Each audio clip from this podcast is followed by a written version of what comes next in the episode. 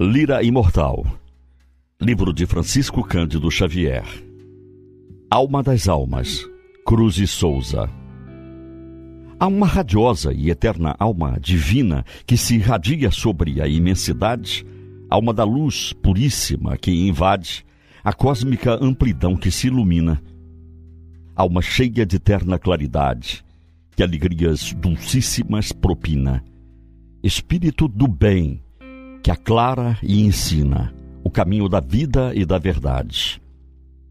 Alma das almas, cujo pensamento é a vibração do eterno movimento, sem princípio e sem dia derradeiro. Deus, alma do amor, que a tudo abraça, que é ciência, harmonia, aroma e graça, alma das almas do universo inteiro.